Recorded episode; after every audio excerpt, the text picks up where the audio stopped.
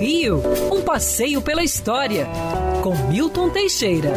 Amigo ouvinte, dia 13 de janeiro de 1937, o presidente Getúlio Vargas criava o Museu Nacional de Belas Artes.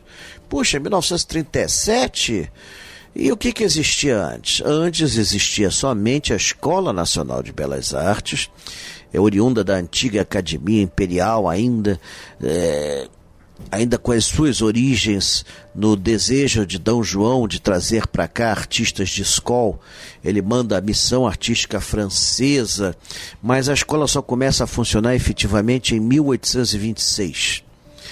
E a escola produziu uma pleiade de artistas de primeira categoria e sempre a escola, sempre que podia, eles adquiriam quadros para o acervo da instituição, que era para estudo dos alunos.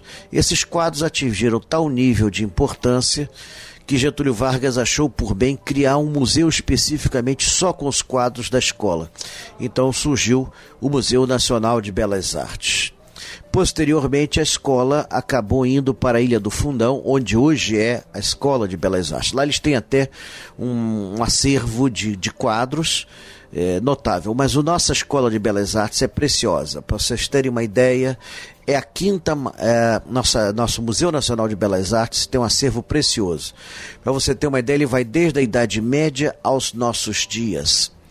Ele possui é, mais de 5 mil obras de arte, o que o coloca dentre os mais importantes museus das Américas.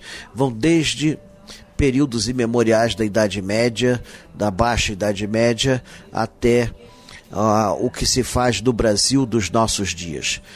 Ah, o Museu de Belas Artes também realizou importantíssimas exposições, como Salvador Dali, Monet e outras mais. Augusto Rodin Portanto, nós temos que prestigiar o nosso Museu de Belas Artes, que está num lindo prédio inaugurado em 1908 na Avenida Rio Branco, projeto do arquiteto Adolfo Morales de los Rios e que imita a fachada do Museu do Louvre. Quer ouvir essa coluna novamente? É só procurar nas plataformas de streaming de áudio. Conheça mais dos podcasts da Band News FM Rio.